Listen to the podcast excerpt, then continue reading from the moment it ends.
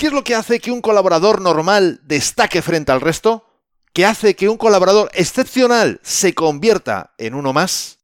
En este episodio 81 te cuento lo que yo procuro hacer para lograr que mis colaboradores siempre sean excepcionales. Así que, sin más demora, 3, 2, 1, comenzamos. Esto es Código Emprendedor, donde te desvelamos cuáles son las habilidades que impactan en los negocios de éxito. Contigo, Fernando Álvarez.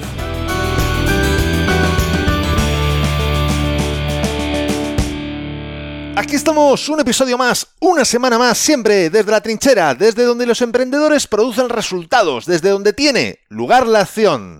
Es evidente que hay muchísimos factores que pueden hacer que un empleado o colaborador, como a mí me gusta llamarlo, pueda destacar frente al resto. Y también que no destaque para nada, por muy excepcional que sea como profesional. Desde una mala situación personal temporal, o bueno, o no temporal, desgraciadamente, a una carencia de liderazgo por parte nuestra. Pero siempre parto de una base, que es actuar sobre aquello que puedo influenciar y aceptar aquello que no puedo cambiar. No es fácil, no es nada fácil, pero ¿qué otra opción tenemos como líderes de un equipo? Así que, bajo este planteamiento, y siempre con el objetivo de poder actuar de forma práctica, sencilla y con resultados en el corto plazo, te propongo verlo desde dos perspectivas. En primer lugar, cómo puedes influir o aportar valor a tu colaborador con respecto a lo que es ajeno a la empresa. En primer término, escuchar. Esto es lo que puedes hacer. Y no solo me refiero a escuchar con los oídos, sino con todos los sentidos. Estar atento a cambios en comportamiento, a expresiones faciales. Los seres humanos funcionamos muy bien por comparaciones. ¿Qué hay de diferente en su comportamiento de hoy con respecto a lo que es habitual. Segundo, ten curiosidad sana y totalmente sincera. Pregunta si está bien, si todo va bien. Tercero, ofrécete como ayuda. Dile que lo que necesite, estás ahí. Y que si en algo puedes ayudarle, que no dude en comentártelo. Cuarto, si logras saber qué es lo que sucede, pregúntale cómo puedes ayudarle para que, bueno, pues pueda llevar mejor su situación. ¿Qué puedes hacer tú o la empresa por él en este caso. Recuerda que toda relación ha de partir de un ganar-ganar, para que pueda perdurar sanamente en el tiempo.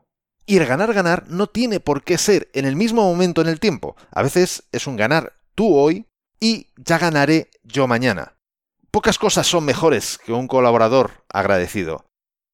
En muchas ocasiones puedes ayudar con cosas muy sencillas como flexibilidad horaria, días de vacaciones extras o ausencias concretas del puesto. Y en otros casos, sencillamente ya es de muchísima ayuda el saber que quien lidera tu equipo está ahí y que puedes contar con él. En cualquier caso, no se trata de confundir este tipo de relación con la de amistad, porque no tiene nada que ver. Somos compañeros de proyecto y como tal nos ayudamos. Pero no debemos perder de vista lo que nos une, que es cumplir con objetivos comunes. Si no tenemos esto en cuenta, podríamos propiciar una relación de trabajo que entre en vicios y termine en un ganar-perder para una de las partes o incluso en un perder-perder.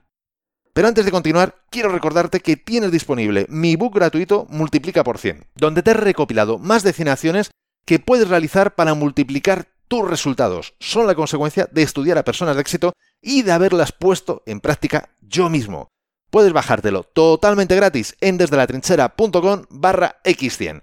Te dejo el link en las notas de este episodio y además te explico un sencillo método para aplicarlas de forma que ya notes mejoras en tus resultados, incluso habiendo solo aplicado unas pocas de estas acciones.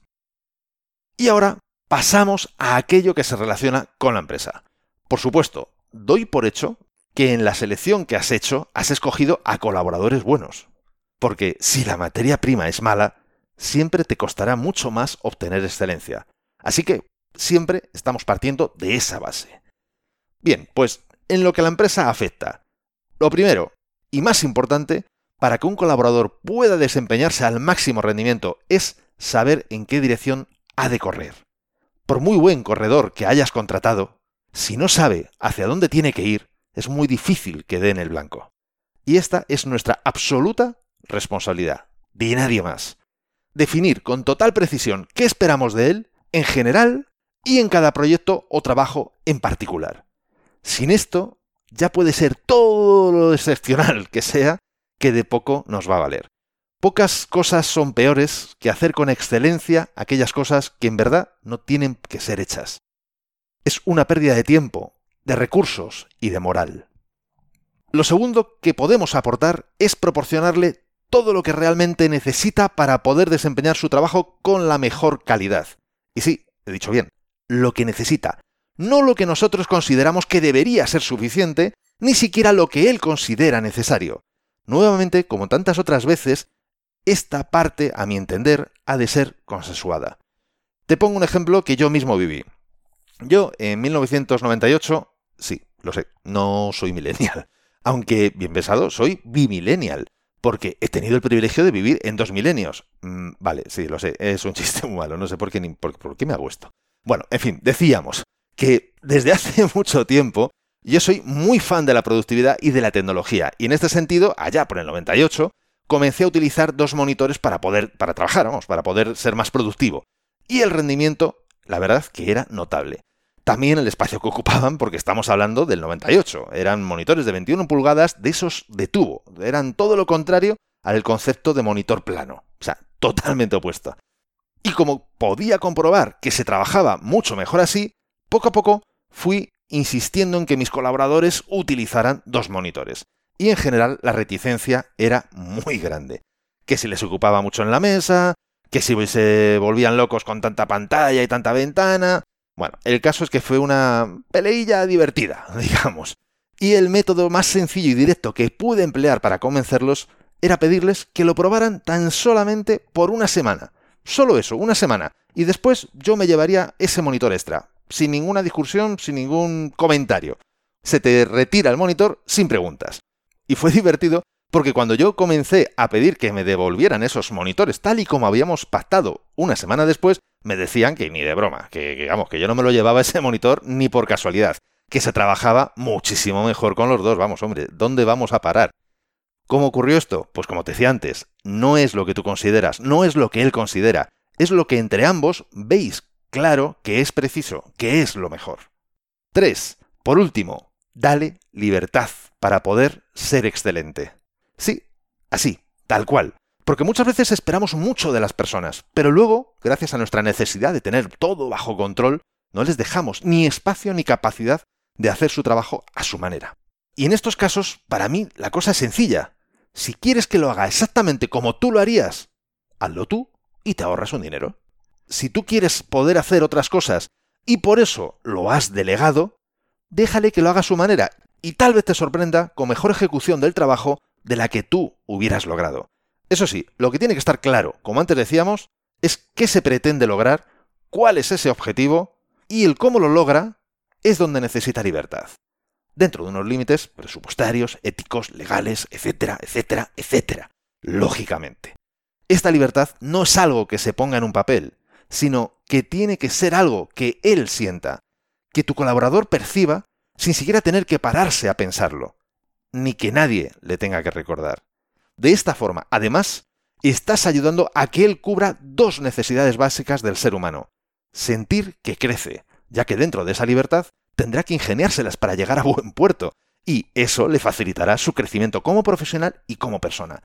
Y segunda necesidad que le estás facilitando cumplir es sentirse significativo, en este caso, dentro del equipo, ya que se confía en él para el trabajo, sin que nadie tenga que estar encima ejerciendo el famoso y fatídico micromanagement que llaman los anglosajones.